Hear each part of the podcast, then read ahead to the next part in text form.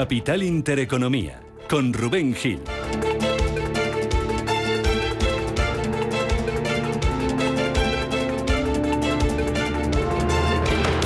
Saludos, ¿qué tal? ¿Cómo están? Muy buenos días. Sean bienvenidos a esta segunda hora de Radio de Capital Intereconomía. Aquí en Radio Intereconomía si se incorporan ahora mismo con nosotros. Desearles un feliz eh, viernes, 12 eh, de agosto, puente, inicio de puente en toda España, con muchas fiestas eh, locales, con muchas fiestas patronales. Fin de semana largo en el que se esperan 7 millones de desplazamientos por parte de la Dirección General de Tráfico. Así que todo aquel que tenga unas citas de descanso le deseamos aquí que lo disfruten. Mientras tanto, nosotros nos preparamos para la apertura de los mercados europeos para contárselo aquí en directo. Falta una hora para ello.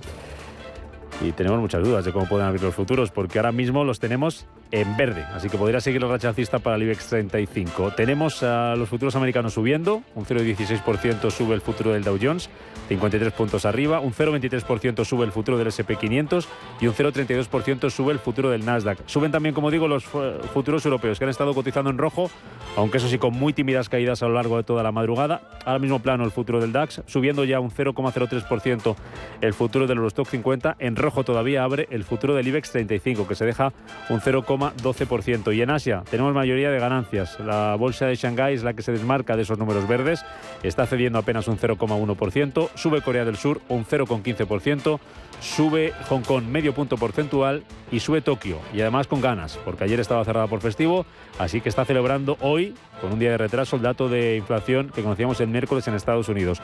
Un 2,5% está subiendo el Nikkei de eh, Tokio. Todo esto después de que anoche Wall Street terminara con signo mixto, debido a que los inversores parece que empezaron a darse cuenta de que, aunque la inflación de un respiro, tal vez los bancos centrales no levanten el pie del acelerador. Ya nos decía que esto de la euforia igual se estaba yendo un poquito de las manos. Nos lo contaba Ismael García Puente de Mafre, gestión patrimonial en estos micrófonos. Pero bueno, un dato no marca tendencia, ¿no? Habría que ver si, si con dos o tres datos siguientes eh, esa inflación continúa a la baja, se ya podría marcar el, pico como, como estamos buscando todos los, todos los analistas, ¿no? Y de todas maneras no, no, tenemos que perder de vista que antes de la próxima reunión de la FED eh, habrá dos datos más de desempleo y de inflación con la reunión de Jackson Hole, donde también la Fed o los miembros de la Fed y de los bancos centrales podrán darnos pistas. La euforia la, comprendo, pero no la compro. Bueno, para quien sigue esa euforia, para quien sigue las fiestas, para nuestro IBEX 35. Hoy tiene tres retos por delante. El 9 de 9, es decir, sumar su novena sesión seguida de ganancias, volver a cerrar la semana en positivo, sería la cuarta consecutiva, e intentar el asalto a los 8.400 puntos. No lo tiene tan lejos porque ayer la bolsa española cerraba con ganancias del 0,33% en los 8.380 puntos. Está muy cerquita, a un 7% apenas de llegar a los 9.000 puntos y a menos de un 7%, a un 6,5% de llegar a sus máximos del año. Pendientes también hoy del precio del crudo, eh, recogida de beneficios en los futuros después de que ayer tanto el Brent como el West Texas se revalorizaran más de un 2% ante la mejora de eh, previsiones de demanda de crudo que nos dejaba la Agencia Internacional de la Energía. Tenemos muy cerca de los 100 dólares el barril de Brent, de nuevo, está en los 99 dólares con 17 centavos y muy cerca de los 94 dólares el futuro West Texas. Más claves económicas para este viernes, la más importante, la que más nos afecta a nosotros y a nuestros bolsillos, el IPC en España. A las 9 de la mañana el INE va a publicar el dato definitivo después de que en su primera lectura elevara la inflación hasta el 10,8%. También vamos a tener hoy datos de IPC en Francia, donde además ya hemos conocido cifras de empleo. La tasa de paro en eh, Alemania, que, perdón, en Francia, que sube apenas un 0,1% en el segundo trimestre del año, se queda en el 7,4%. Digo que hoy también vamos a tener datos de eh, empleo en eh, la economía alemana, de la que vamos a hablar aquí eh, mucho en este programa, con esa petición que ha hecho Scholz para un gasoducto que, una, que suministre al centro de Europa de gas procedente de España y de Portugal.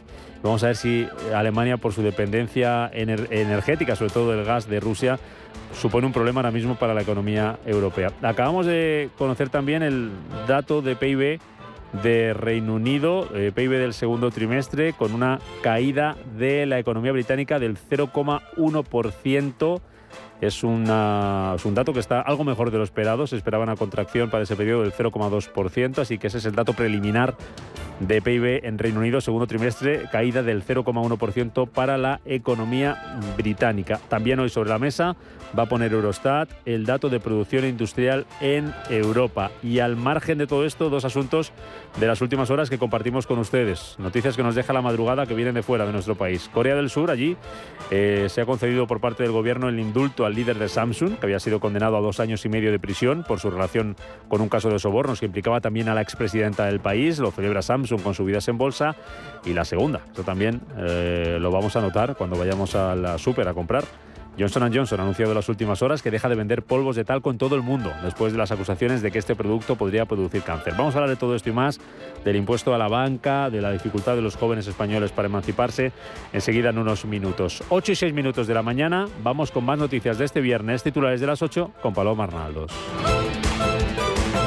Banco Santander patrocina este espacio. En Radio Intereconomía.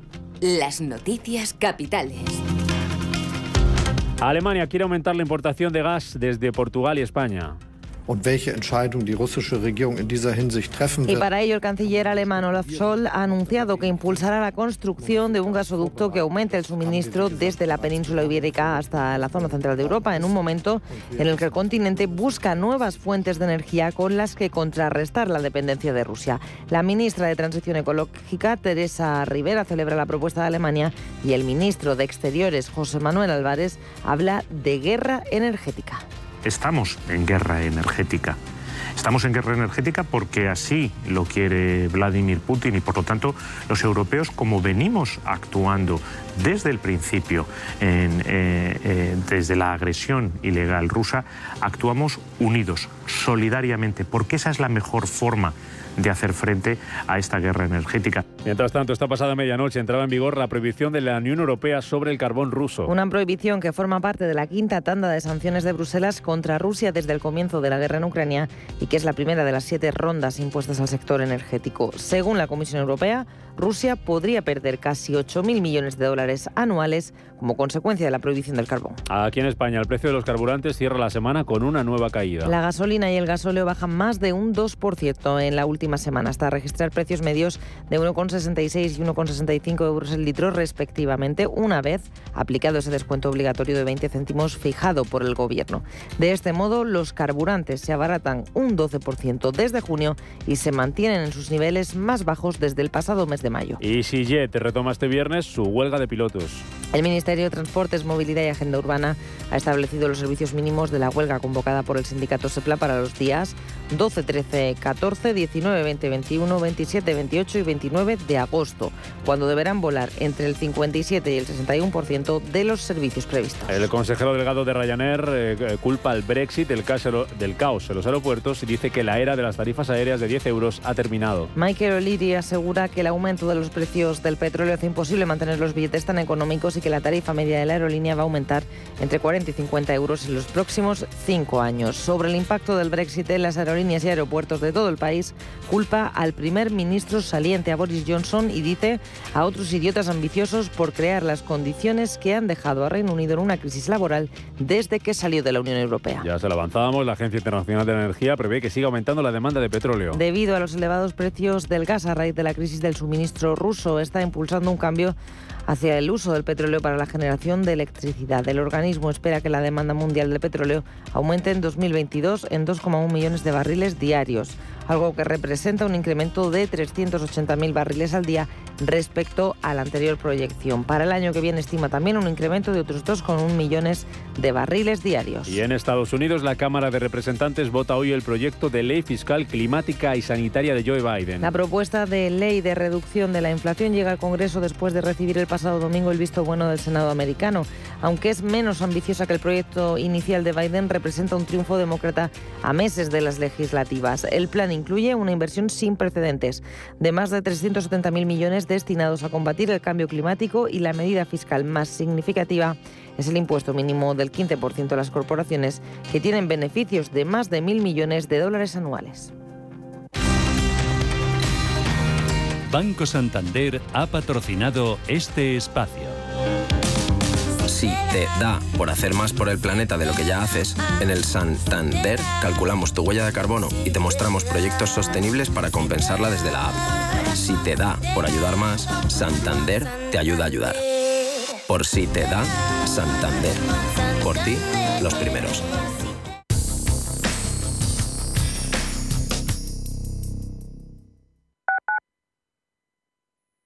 Urbanitae es una nueva plataforma de inversión inmobiliaria que te permite invertir a lo grande con cantidades pequeñas. Uniendo a muchos inversores, logramos juntar el capital suficiente para aprovechar las mejores oportunidades del sector. Olvídate de complicaciones. Con Urbanitae ya puedes invertir en el sector inmobiliario como lo hacen los profesionales. ¿Quieres ser agente de CoinMotion? Operador europeo regulado oficialmente por la FinFSA de Finlandia. Recomiende nuestros servicios criptofinancieros con la seguridad de estar registrados por una autoridad financiera en Europa. Más de 10 años de experiencia en el sector de criptoactivos y la licencia de medios de pago nos avalan. Conócenos en coinmotion.com. Recuerde, la inversión en criptoactivos no está regulada. Puede no ser adecuada para los inversores minoristas y perderse la totalidad del importe invertido. Es importante leer y comprender los riesgos de esta inversión que se explican detalladamente en coinmotion.com barra publicidad cripto. Si te digo que existe un lugar en Madrid en el que te quedarás helado este verano, ¿te lo crees? Un lugar donde encontrarás pingüinos, manatíes, osos marinos y pabellones climatizados donde sentirás el frío de los polos o la humedad de la jungla. Un planazo para aprender y estar fresquitos en familia. Más información en faunia.es. El Merval es el principal índice del mercado de valores de Buenos Aires. Este índice mide el valor en pesos de una cartera de acciones que cotiza en la Bolsa de Comercio de la capital argentina. El criterio de selección de estas acciones se basa al volumen operado y al número de transacciones realizadas en los últimos seis meses. Ahora mismo está solo compuesto por 20 compañías. La devaluación del peso y la crisis cambiaria han hecho que varias firmas hayan abandonado el índice en los últimos meses. Si nos escucha, tiene el dial de su receptor en una de las emisoras de Radio Intereconomía.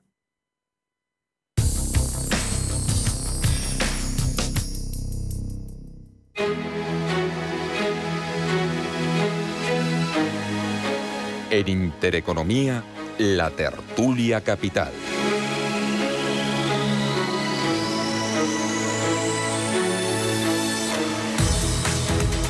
Las 8 y 13 minutos de la mañana, ahora menos en Canarias, Tertulo Capital en marcha con David Enche, profesor de estrategia en ICMSI. ¿Qué tal, Enche? ¿Cómo estás? Muy buenos días. Buenos días, Rubén, ¿cómo estás? ¿Te ibas hoy de vacaciones o me equivoco?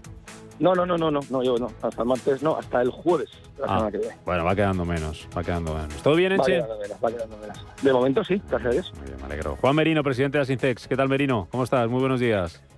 Buenos días, muy bien. Muy bien, uy. empezando el día. Uy, que te veía un poco regulinchi, a ver si no nos falla la, la cobertura. ¿Qué tal por allí, por tu tierra? ¿Cuánto calor hace?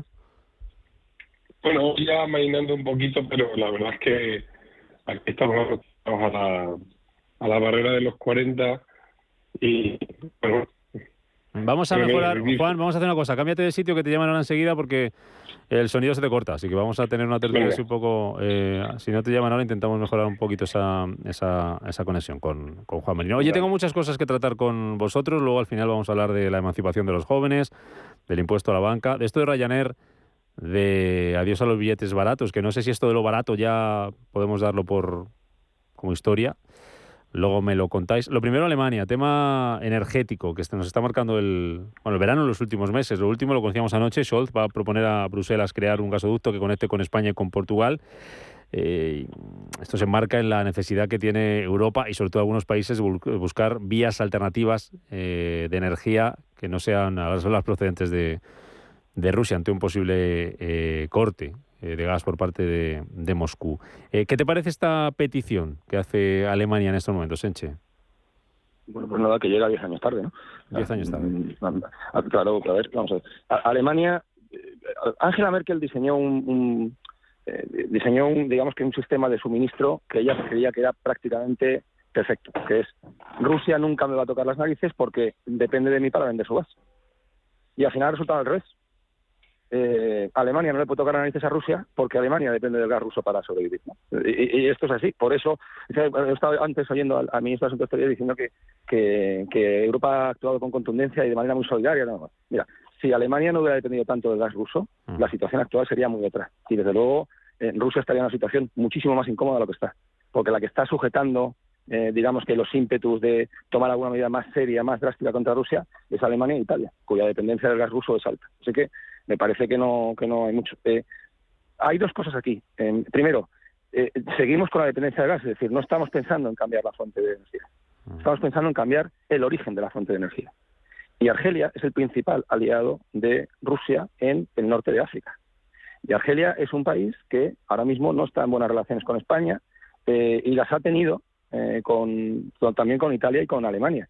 Eh, cambiar la dependencia de un país y cambiarlo por otro, desde un punto de vista estratégico, es exactamente igual de malo. Es decir, al final tú lo que tienes que hacer es diversificar tus fuentes de suministro para no estar dependiendo de uno. Claro, cambiar uno el cromo A por el cromo B, pues no, creo que vaya a, conseguir nada si en el futuro, eh, y puede ocurrir, eh, Argelia se mete en un lío, como es posible que ocurra con Marruecos en algún momento, o de repente decide que es que los europeos no le gustan y entonces el precio del, gas o bien sube o bien eh, corta el grifo. Entonces, no, no, hay otras cosas que se pueden hacer.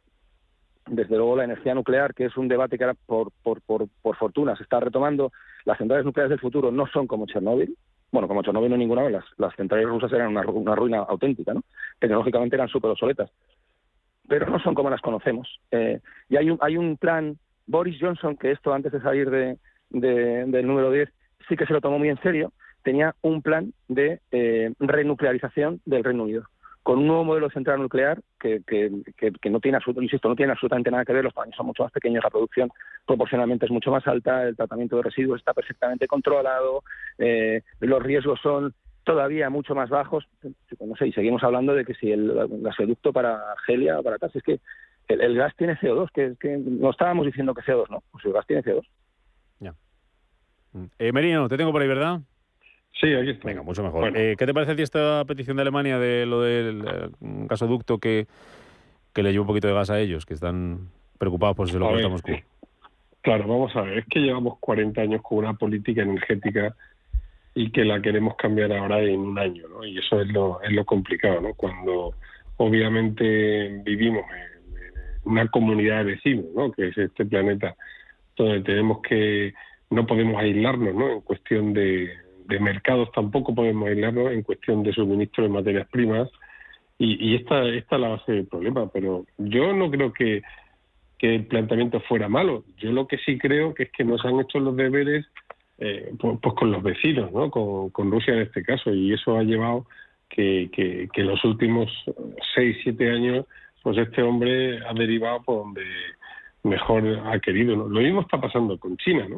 Lo mismo está pasando con China y, ya estamos viendo que va a pasar algo. Yo no sé si alguien lo ve o no lo ve, pero el, problema de China puede ser el de Rusia multiplicado por, por mil, ¿no? Y ahí y, no estamos haciendo nada, ¿no? O, lo que se está haciendo es simplemente mirar para otro lado. Y yo creo que, ha sido eso. Ahora en un año no se puede cambiar toda la política energética sobre la que se sustenta Europa entera eh, y, bueno, y, vamos a ver qué podemos hacer en tan poco tiempo. Ese es el problema que tenemos. ¿Pensáis que hay alguna posibilidad, o cuánto de real es la posibilidad de que Rusia le corte el gas a Alemania, Enche? Hombre, las hay, pero depende un poco del desarrollo de la guerra. ¿eh?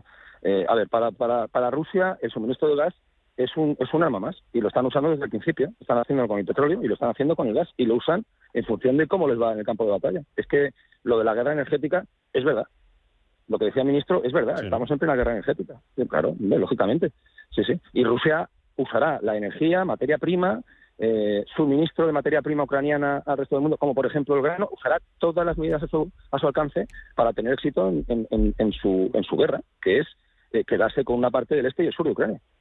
Y, entonces, fíjate, hace, hace meses cuando empezó esto, yo dije que cuando se hubo la primera reunión de los ministros de Asuntos Exteriores, de Defensa, etcétera, en una, eh, que fue en Ramstein, en, Alemania, en la famosa base aérea de, de Ramstein, eh, yo dije, lo, mejor que podría ocurrir es que salgan y convenzan a la opinión pública europea que estamos en una guerra, una guerra que Europa no ha empezado, pero que Europa va a sufrir. Porque como la gente se crea que esto depende simplemente de que pongamos una bandera ucraniana en Cibeles o no sé dónde y que hagamos un minuto de silencio, vamos mal porque nos va a afectar, nos va a afectar el bolsillo. Fíjate cómo eh, era tan previsible que no ha pasado ni siquiera medio año y ya estamos claramente muy perjudicados desde el punto de vista de inflación, desde el punto de vista del coste de energía, desde el punto de vista de suministro y el movimiento tectónico que por debajo de Europa de qué hacemos, ¿no? Cuando Alemania eh, que es la locomotora, como empieza a afectarle a su producción, lo vamos a pasar todo regulín. Bueno, pues estas son las cosas que hay que hacer y que todavía no se están haciendo. Pues estamos poniendo parches, pero Rusia, créeme, tiene un plan. Lo que es que son malos como...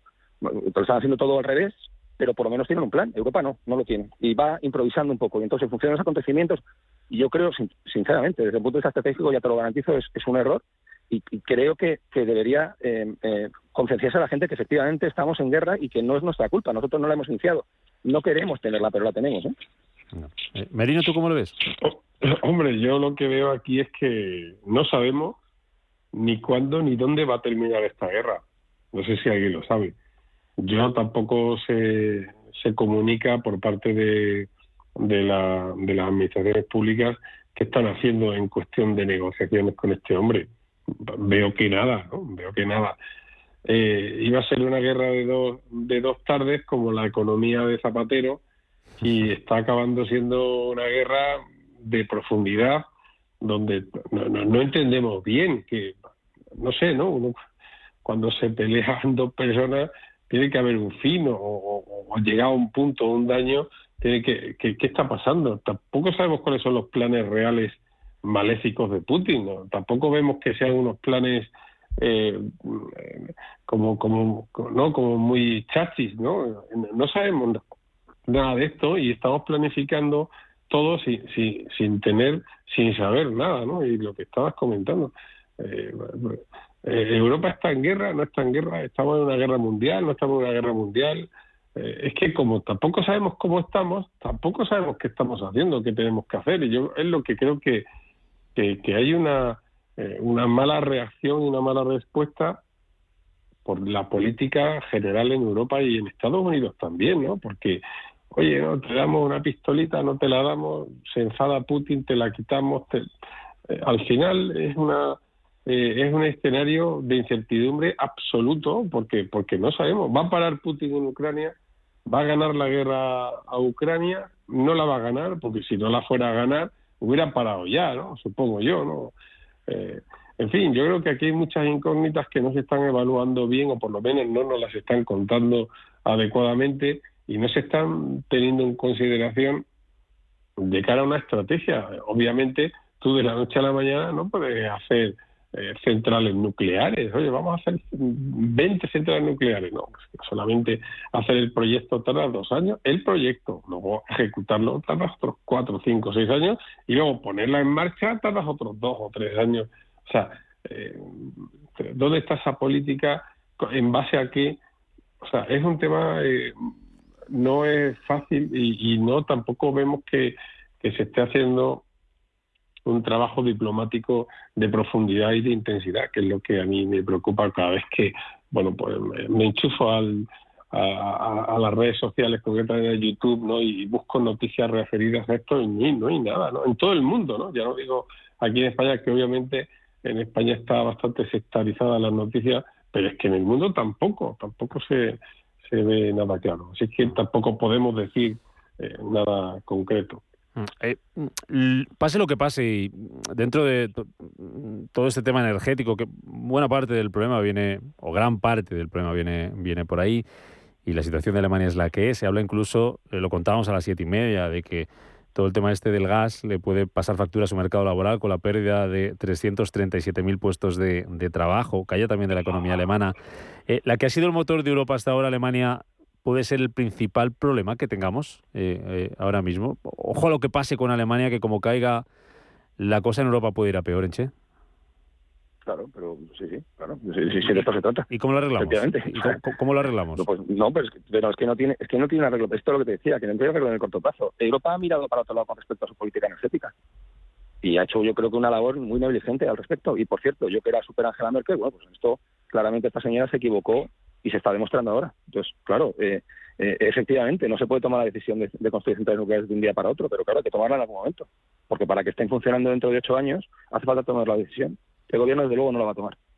Eh, por cierto, hay parte del PSOE que está a favor de la energía nuclear, ¿eh? pero nunca levantan la cabeza, nunca dicen nada, no sé exactamente por qué, y te lo digo porque lo sé. Y hablo de gente de primeras de primeras espadas, ¿eh? pero parece que está políticamente, es políticamente muy incorrecto apoyar la, la, la. En cuanto a Alemania, eh, lo que ocurre con Alemania eh, tiene reflejo en el resto de Europa. Con lo cual, claro, si Alemania las pasa mal, pues lo vamos a pasar mal todos. Por eso te decía que tarde o temprano la gente se va a dar cuenta de que está en guerra en su bolsillo, más allá de si la gasolina está a dos euros el litro, o se pone a tres, o el gas, o no sé. Las restricciones de este invierno en Alemania van a ser graves, pero graves que es que a la gente le van a prohibir hacer determinadas cosas. Es decir, va a coartar la libertad de la gente, y eso a la gente no le va a sentar bien, sobre todo que en Alemania hace frío, Mm. más que en Almería, ya te lo garantizo. Otra Reino Unido- parte, Reino claro, Unido tiene ese miedo también, ¿eh? De, de, ojo a ver qué pasa con, con- con el suministro este energético este invierno. ¿eh? Claro, claro, claro, claro, claro. Pues es, es así. Y luego, claro, es que pensamos en la calefacción, pero es que el gas no es la calefacción, el gas es la industria. Y la industria es la que mueve a Alemania. Alemania, Alemania es un país con una, con una economía fabril. Alemania fabrica cosas, tiene también servicios y tiene el sector primario, por supuesto, pero Alemania fabrica cosas. Y para fabricar cosas hace falta energía. Y para hacer energía, Alemania utiliza gas. Usa también carbón, usa también renovable, etcétera. Pero sobre todo, gas. Y claro, lo que no va a tener es gas. Pues, claro que claro que va a ser un claro que va a ser un problema. Va a ser un problema porque además Alemania es uno de los grandes aceleradores de la demanda en Europa. Si no tenemos demanda, ¿qué hacemos con lo que producimos? Baja producción. Si bajas producción, ¿qué pasa con los qué pasa con los empleados? ¿Qué pasa con los asalariados, con los trabajadores? Que no te hacen falta. Pues claro, claro que tiene toda. Es así. eh, eh, es, es una es un castillo de naipes. Si si si quitamos la base se cae todo, se desmorona todo. Claro. Merino, ¿estás preocupado tú? Mm, ah, Bueno, yo la verdad que no estoy tan preocupado, sinceramente, porque Has ahorrado, mu- cuando has tú- ahorrado mucha energía esta semana.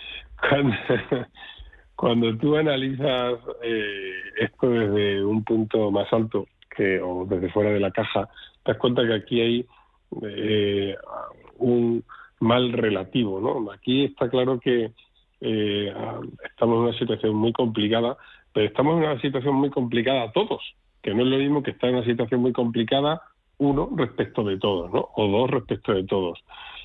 La economía se está viendo lastrada no solamente la de Alemania, o sea, Alemania obviamente eh, a ser el, el motor impoluto económico a ser el motor con, con, algunas complicaciones, ¿no? Pero nos está lastrando a todos, Estados Unidos y Europa, eh, que es Occidente, ¿no? o sea, porque obviamente si eh, quitas África y quitas este, eh, América hispana y tal, pues obviamente no son unos actores principales, pero todo Occidente está en una situación complicada. Entonces tenemos un problema en términos eh, eh, malo en términos absolutos y no tan malo en términos relativos, ¿no? Por eso cuando la gente, oye, esto es la hecatombe, va a caer todo y tal, bueno, pues yo tampoco creo que vaya a caer todo, ¿no? Creo que va a haber cambios y creo que tenemos que acostumbrarnos a estos cambios y, y- y que hay que empezar a hacer los deberes desde, desde ya. Creo que se están haciendo. A mí me parece muchas cosas que se, está- que se están planteando en base al escenario que tenemos, obviamente, ¿no? y, y que es un escenario obvi- obviamente con bastante incertidumbre, bastante incertidumbre. Bueno, que mm, vamos a la publicidad y después os pregunto por la emancipación de los jóvenes. A ver dónde, qué pasa. Los, eh, si es problema de salarios, si es problema de que el precio de la vivienda está muy caro, si es problema de las dos cosas y de los márgenes de las empresas y del bajo coste. El aviso lo hacía ayer el, el CEO de Ryanair. Os pregunto por ello enseguida.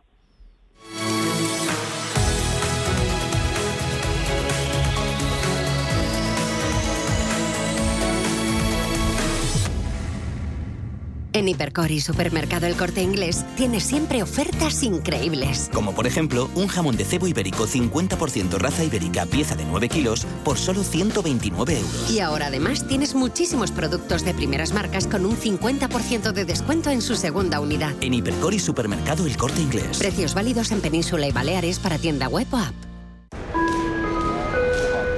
Viajeros que llevan tres años esperando para ir a Nueva York, acudan por fin a la puerta de embarque, por favor. Volvemos a disfrutar de un verano sin restricciones. Y en Renta 4 Banco queremos celebrarlo sin límites. Llévate un 1% de tus aportaciones para operar en bolsa o un 33% de descuento en comisiones de fondos. Y todo sin límite de cantidad.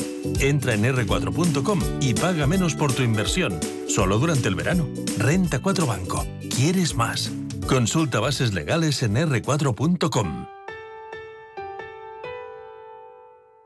Bosques frondosos, pueblos llenos de encanto, castillos misteriosos y grandes lagos. La República Checa es un destino perfecto para ser descubierto por carretera. Aprovecha los vuelos directos desde Madrid, Barcelona, Málaga, Valencia y Alicante y anímate a realizar una ruta en coche inolvidable. Más info en destinochequia.com.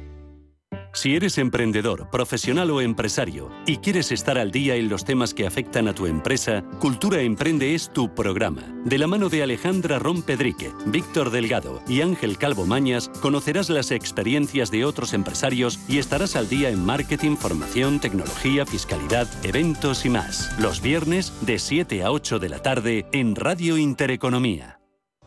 Flovers es una plataforma de crowdfunding para invertir en fotovoltaica desde solo 1.000 euros. El proyecto Violeta es una oportunidad de inversión en la que darás un préstamo a un proyecto fotovoltaico situado en Aragón. Obtendrás una rentabilidad superior al 5%. Entra en flovers.com e invierte en este proyecto para mejorar el medio ambiente. Si mantienes la cabeza en su sitio, cuando a tu alrededor todos la pierden, si crees en ti mismo cuando otros dudan, el mundo del trading es tuyo. Trading 24 horas, un sinfín de oportunidades. Cuando ves la oportunidad, IG. Todas las operaciones conllevan riesgo. 76% de las cuentas de inversores minoristas pierden dinero en la negociación de CFD con este proveedor. Debe considerar si comprende el funcionamiento de los CFD y si puede permitirse asumir un riesgo elevado de perder su dinero. Escápate al Monasterio de Piedra y descubre arquitectura legendaria en un entorno natural exuberante. Pasea por sus senderos y espectaculares cascadas. Contempla su claustro del siglo XIII y camina sobre su fascinante lago del espejo. Monasterio de Piedra. Siente la historia. Vive la naturaleza. monasteriopiedra.com Los viernes a las 10 de la noche tienes una cita con otro gato, el gato gourmet. Andrés Sánchez Magro presenta una guía semanal gastronómica, enológica, de restaurantes, literaria, musical, con todos aquellos ingredientes necesarios para cocinar la buena vida. El Gato Gourmet, los viernes a las 10 de la noche aquí, en Radio Intereconomía.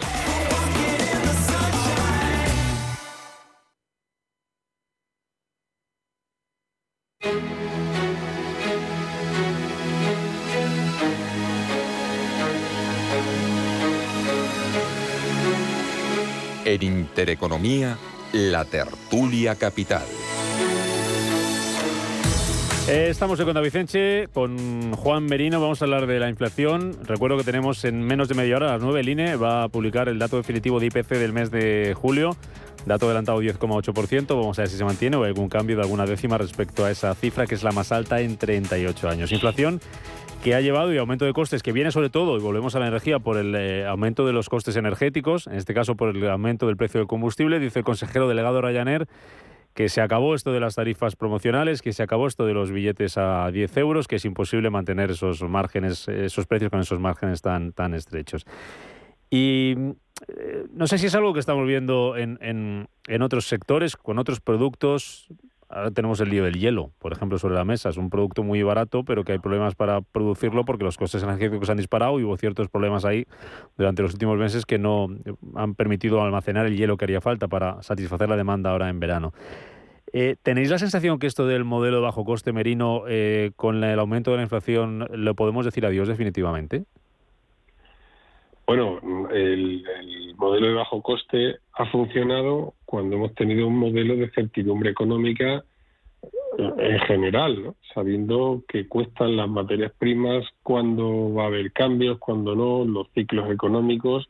En el momento que, que esto ha saltado por los aires, no solo ha saltado por los aires el modelo económico de Ryanair, ha saltado por los aires el modelo económico del 90% de la de las empresas en España, ¿no? Entonces, eh, aquí, está el problema, ¿no? Yo creo que Ryanair tenía que haber actuado antes y cambiado su modelo de precios porque han intentado continuar con el que tenían y la verdad es que es imposible, ¿no? De hecho, cuando eh, alguna vez que he cogido un vuelo en Ryanair por 60 euros o 70 euros, digo, bueno, no sé, no sé si esto va a subir o no, si va a arrancar o no, si en fin, la verdad es que es increíble a veces los precios con los que trabaja esta gente, ¿no? Mm. Anche. El, mira, el, el, el, el negocio de la aviación comercial es, es un negocio apasionante, ¿eh? De verdad, es, es, es espectacular, es súper bonito. Y desde el punto de vista de gestión de costes, de costes operacionales, es súper bonito. Es, es, es paradigmático. Si quieres explicar un poco estrategia de estrategia de suministro, etcétera, es el, es el sector. Entonces, si el señor de Ryanair dice que se han acabado los, eh, los vuelos promocionales, es que se han acabado, pues se los inventó él, básicamente. Quiero decir, o sea, en Europa quien implantó esto fue, fue Ryanair, y Ryanair se ha hecho grande a base de, de vender vuelos baratos, ¿no? Eh, cambiar margen por rotación. Tengo un montón de aviones y meto a gente a casco porro a un precio muy bajo. Y con eso al final me salen las cuentas. Claro, si las cuentas no salen porque de repente eh, el que lo sé no está por las nubes, pues no te queda más remedio que, que dejar de hacerlo, ¿no? Con lo cual, bueno, pues eh, a ver, claro, las, las, las empresas en los mercados se adaptan un poco eh, y las industrias se adaptan un poco a las, a las circunstancias en las que tienen que operar. Si de repente su principal eh, o uno de sus principales eh, suministros, que es en este caso el queroseno, está por las nubes, pues claro, tienen que cambiar su política de precios, entre otras muchas cosas, para poder seguir siendo rentables, ¿no? Cual, bueno, pues nada, pues, pues se habrán acabado y a partir de ahora pues nos costará un poquito más volar. Eh, no, no es una buena noticia, pero bueno. Pero sí, es que lo, lo- lo- traigo este tema porque si Ryanair es el paradigma del low cost y, el- y, y Ryanair dice que no puede seguir manteniendo el low cost, pues el resto de empresas que se han optado por el low cost tampoco lo van a poder seguir manteniendo. Nos podemos ir olvidando Pero, de ello, ¿no? Sí, pe- claro, pero el locos, el locos en sí eh, eh, mm, no es no es una moda, eh, es una forma de gestionar. Sí.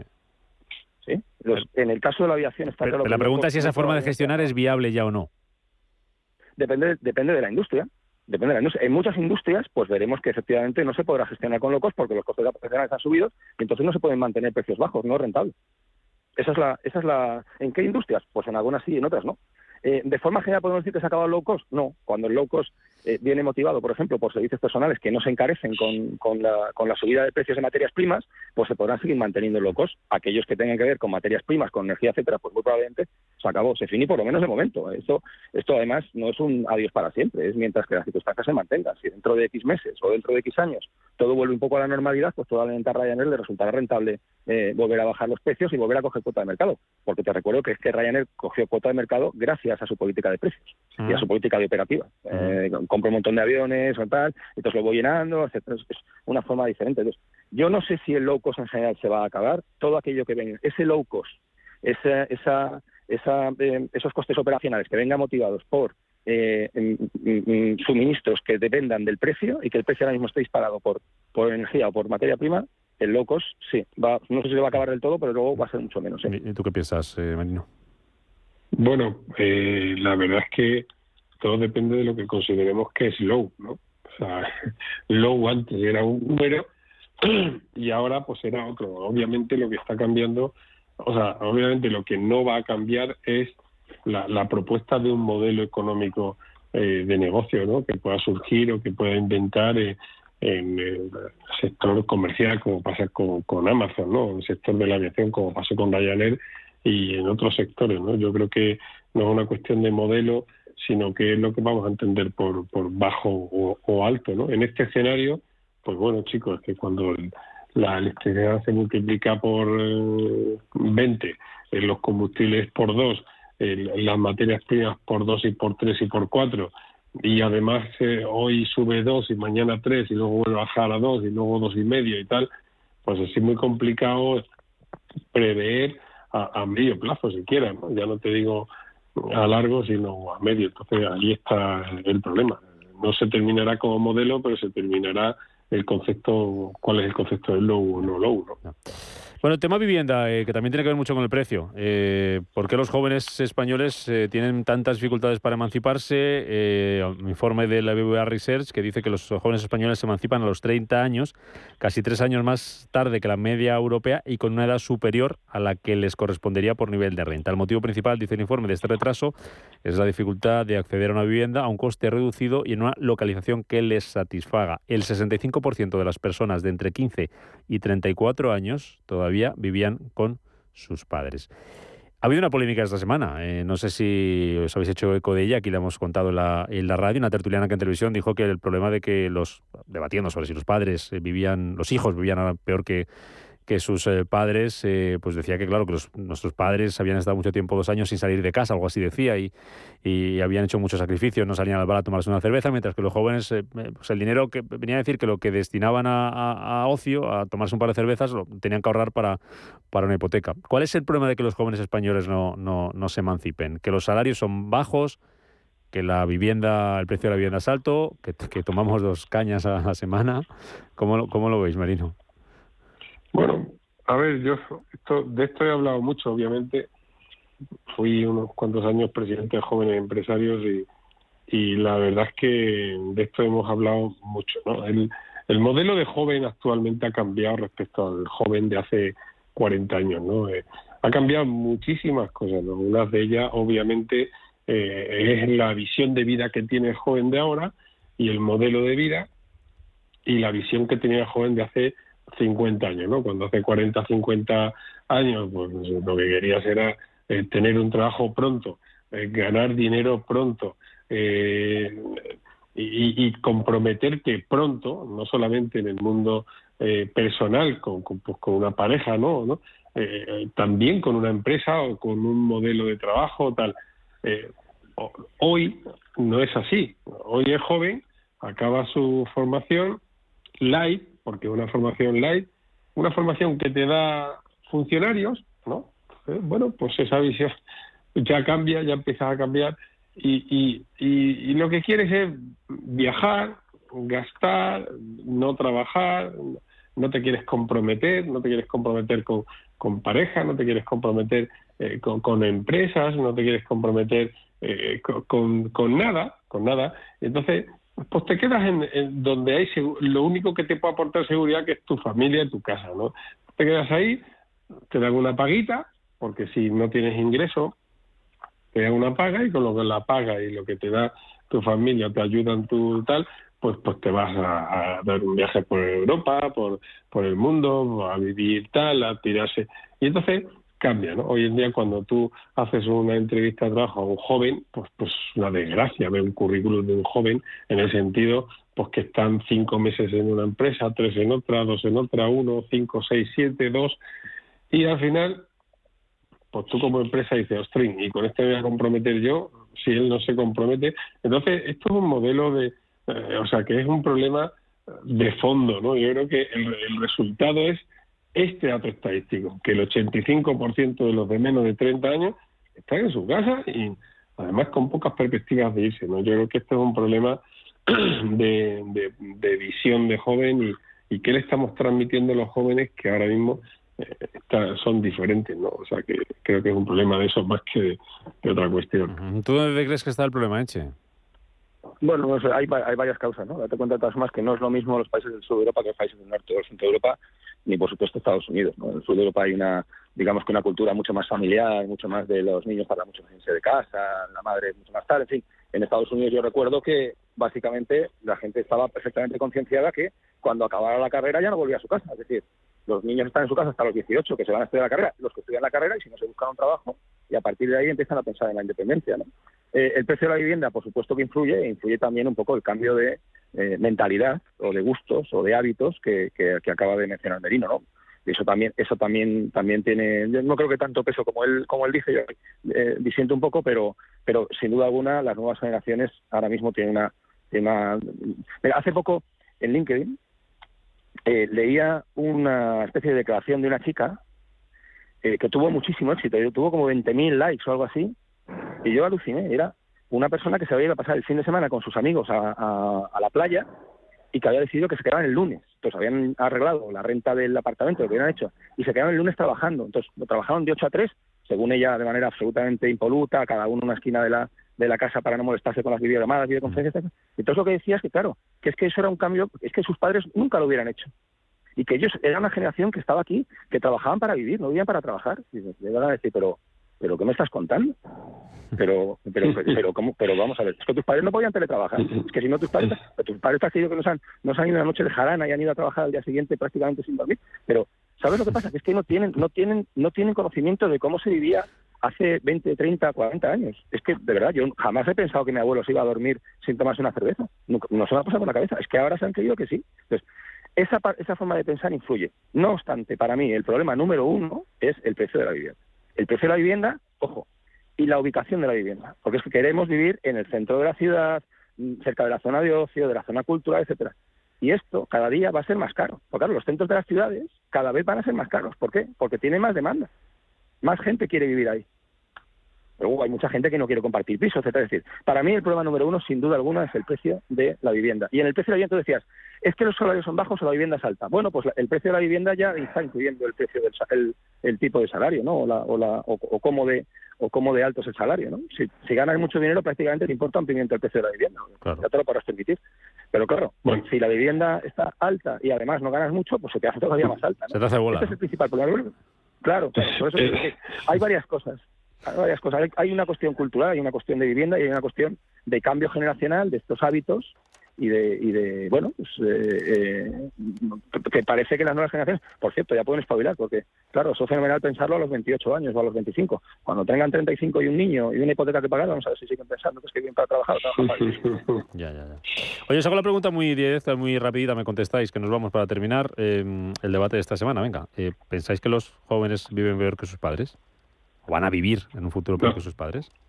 Bueno, yo creo que viven, infinitamente mejor que sus padres, infinitamente mejor que sus abuelos. Lo que estábamos hablando ahora de la vivienda es que eh, resulta que tienen un buque muy bueno. Oye, que quiero vivir en la Gran Vía de Madrid y quiero vivir en el centro de Salamanca y quiero vivir en la plaza de, de Cáceres o la plaza de... Oye, claro, mm, si nosotros también, cuando compramos la primera vivienda, ¿no? Pero yo es que ni me lo planteé.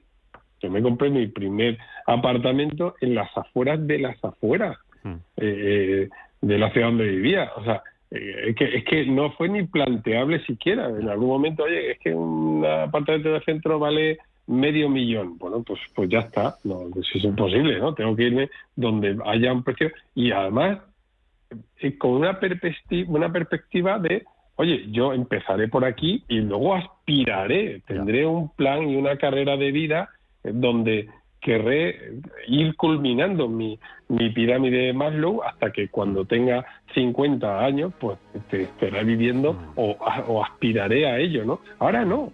Ahora la inmediatez de la, de, la tecnología parece que se, se tiene que trasladar a la vivienda. Oye, que tú cuando quieras algo tecnológico es inmediato, no quiere decir que la vivienda tal, Oye, pero sí, no tienen dinero para la vivienda, pero chicos, para vivir, para el iPhone, para venga. Ah, y, para las cañas, que al final vas a dar la razón a la para las cañas y las, y, las coñas, eh, pues eso sí, eso mucho, mucho dinero. Pero cuando nosotros empezamos, eh, eh, oye, ahorrábamos, ¿no? Oye, no puedo hacer esto porque... Déjame que me diga Enche algo rápido sobre esto en 20 segundos, que me voy, Enche, venga. Yo creo que esta es la primera, todavía no, ¿eh? pero yo creo que esta es la primera generación que va a vivir peor que la anterior. Ahí lo dejamos. Buen puente que tengáis y descanséis un poquito. David Enche, Juan Merino, gracias por estar con nosotros este viernes. Un placer, como siempre. Un abrazo. Sed buenos. Adiós. Un abrazo, chicos.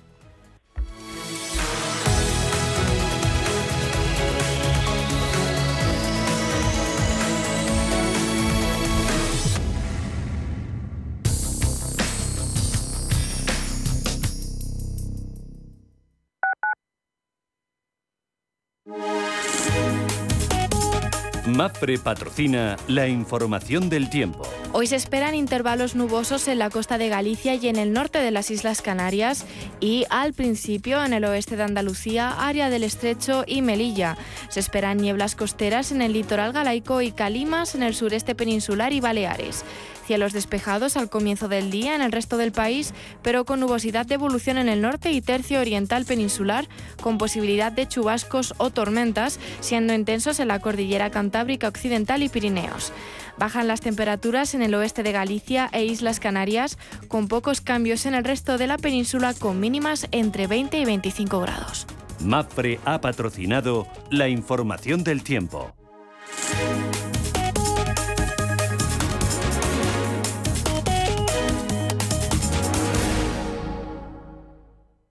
Inversiones inmobiliarias Grupos Eneas, cesiones de créditos, inmuebles en rentabilidad, compra, reforma y venta. Infórmese en el 91 639 0347 o en info.eneas.com. Inversiones inmobiliarias Grupos Eneas.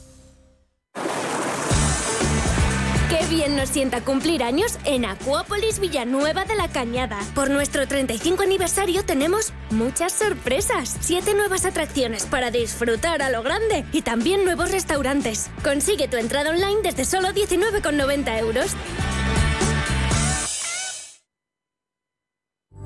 La Hora de Miguel Ángel es un programa dedicado a la salud y la prevención de enfermedades. Con un lenguaje claro y sencillo, te explica cómo llevar una vida saludable. Todas las noches a la una y media de la madrugada en Radio Intereconomía. Radio Intereconomía. La información precisa y detallada. La información que usted desea conocer.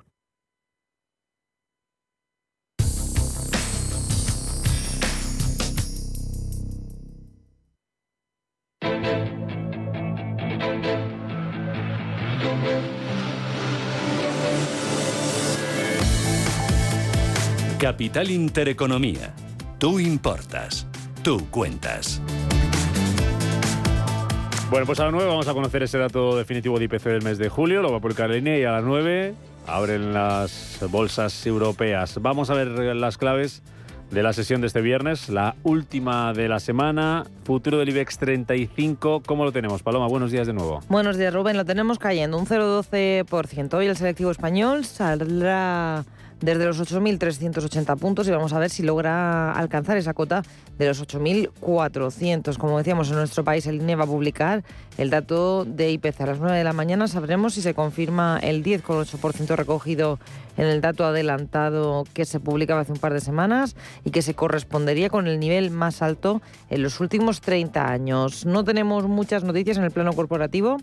Veremos si va a afectar al selectivo esa noticia de que Alemania quiere aumentar la importación de gas desde Portugal y España con la construcción de un gasoducto y vamos a mirar a una gasista, precisamente a Enagas, porque Berenberg mantiene recomendación de compra, pero rebaja precio objetivo de 22 a 19 euros. Tenemos la prima de riesgo en 109 puntos básicos y la rentabilidad del bono a 10 años en el 2,07%. Claves del día y futuros en el resto de bolsas europeas. Pues tenemos muy planos los futuros, el del DAX subiendo un 0,07, el futuro del Eurostock sumando un 0,03 y el de la Bolsa de Londres prácticamente sin movimiento, rebote del 0,01%. Sí que tenemos muchas referencias que nos llegan desde Francia y desde Reino Unido principalmente. Empezamos con el dato de IPC en Francia, los precios continúan aumentando en julio, subieron, se situaron en el 6,1% interanual después de rebotar hasta el 5,8% en junio. Se debe este repunte de la inflación, según el Instituto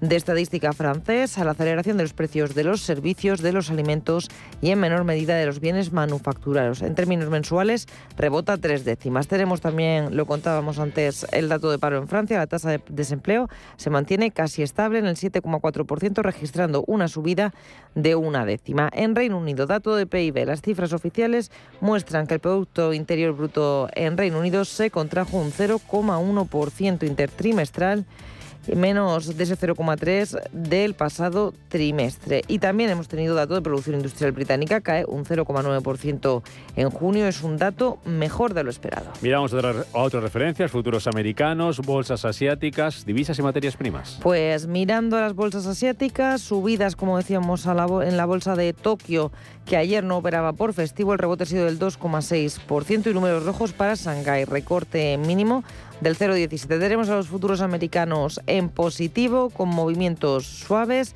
del 0,20 para el Dow Jones y para el SP500 y del 0,30 para el futuro del Nasdaq tecnológico. Mirando también a las materias primas, tenemos caídas para los precios del petróleo, del 0,45 para el Brent, que se sitúa en los 99 dólares con 15. El West Texas cotiza en los 93 dólares con 83. Y por último, Miramos a las divisas, al cruce del euro por el dólar. Eh, en rojo hasta ahora para el euro, 1,0316. Álvaro Ariste, es analista Renta 4 Banco. ¿Qué tal, Álvaro? Muy buenos días. Muy buenos días, ¿qué tal? Parece que con menos euforia que, el, eh, que em, lo que vimos el, miércoles y lo, que pudimos ver en parte de la sesión de ayer jueves, pero parece que las bolsas intentan agarrarse ahí al rebote, ¿no? Tras el dato de inflación en Estados Unidos. ¿Cómo estáis viendo la semana? Bueno, la semana de momento positiva, datos macroeconómicos muy buenos, como decías tú, el dato de inflación que, bueno, pues batió las expectativas, se esperaba que salieran 8,7, se quedó en 8,5.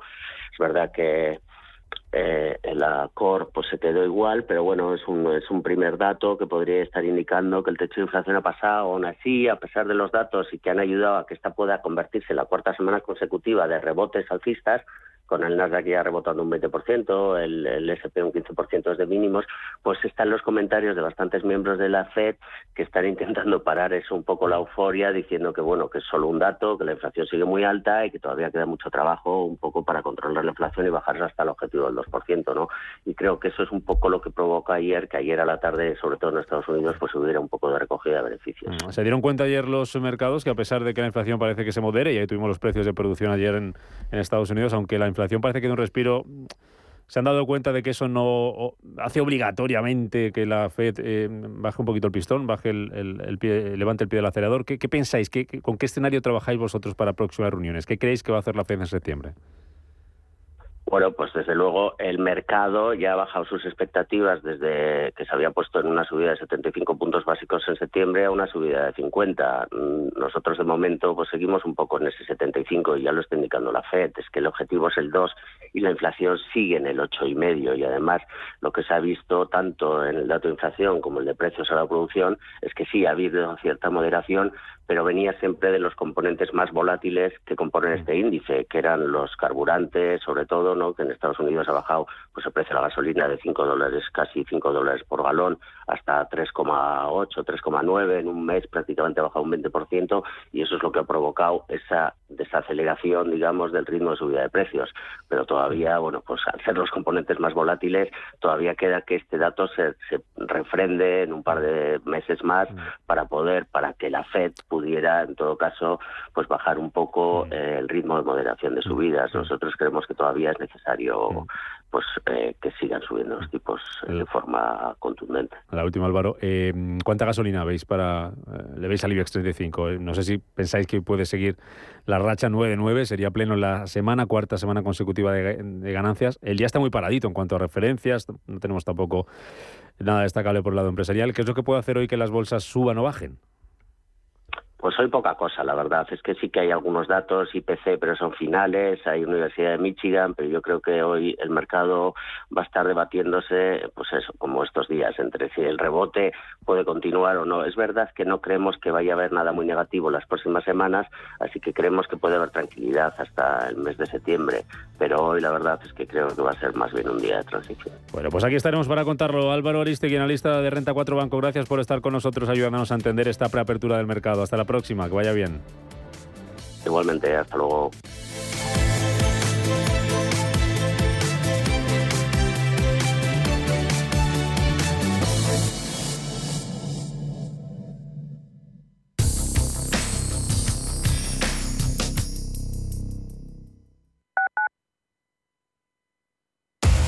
Somos aquello que siempre quisiste ser.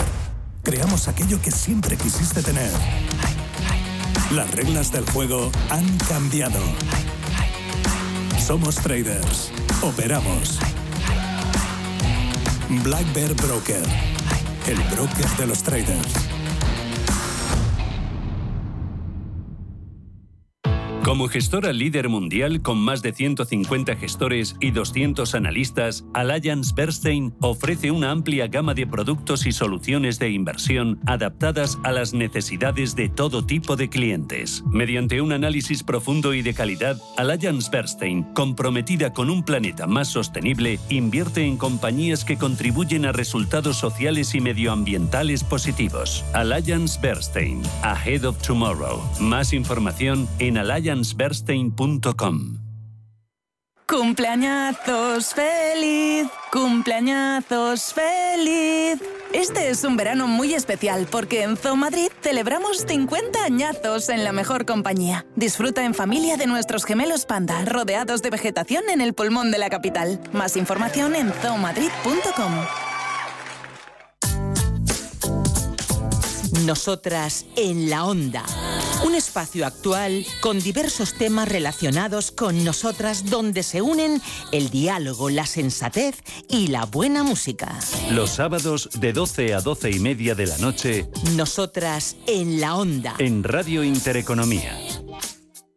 Amos de Casa, el magazine para hombres y mujeres en el que encontrarás todas las ideas y sugerencias para la supervivencia doméstica, además de ocio, cultura, compañía y buen humor. Amos de Casa, los domingos a las 10 de la mañana en Radio Intereconomía.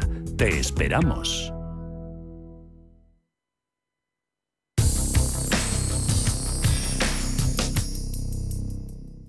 Radio Intereconomía. Información económica en estado puro.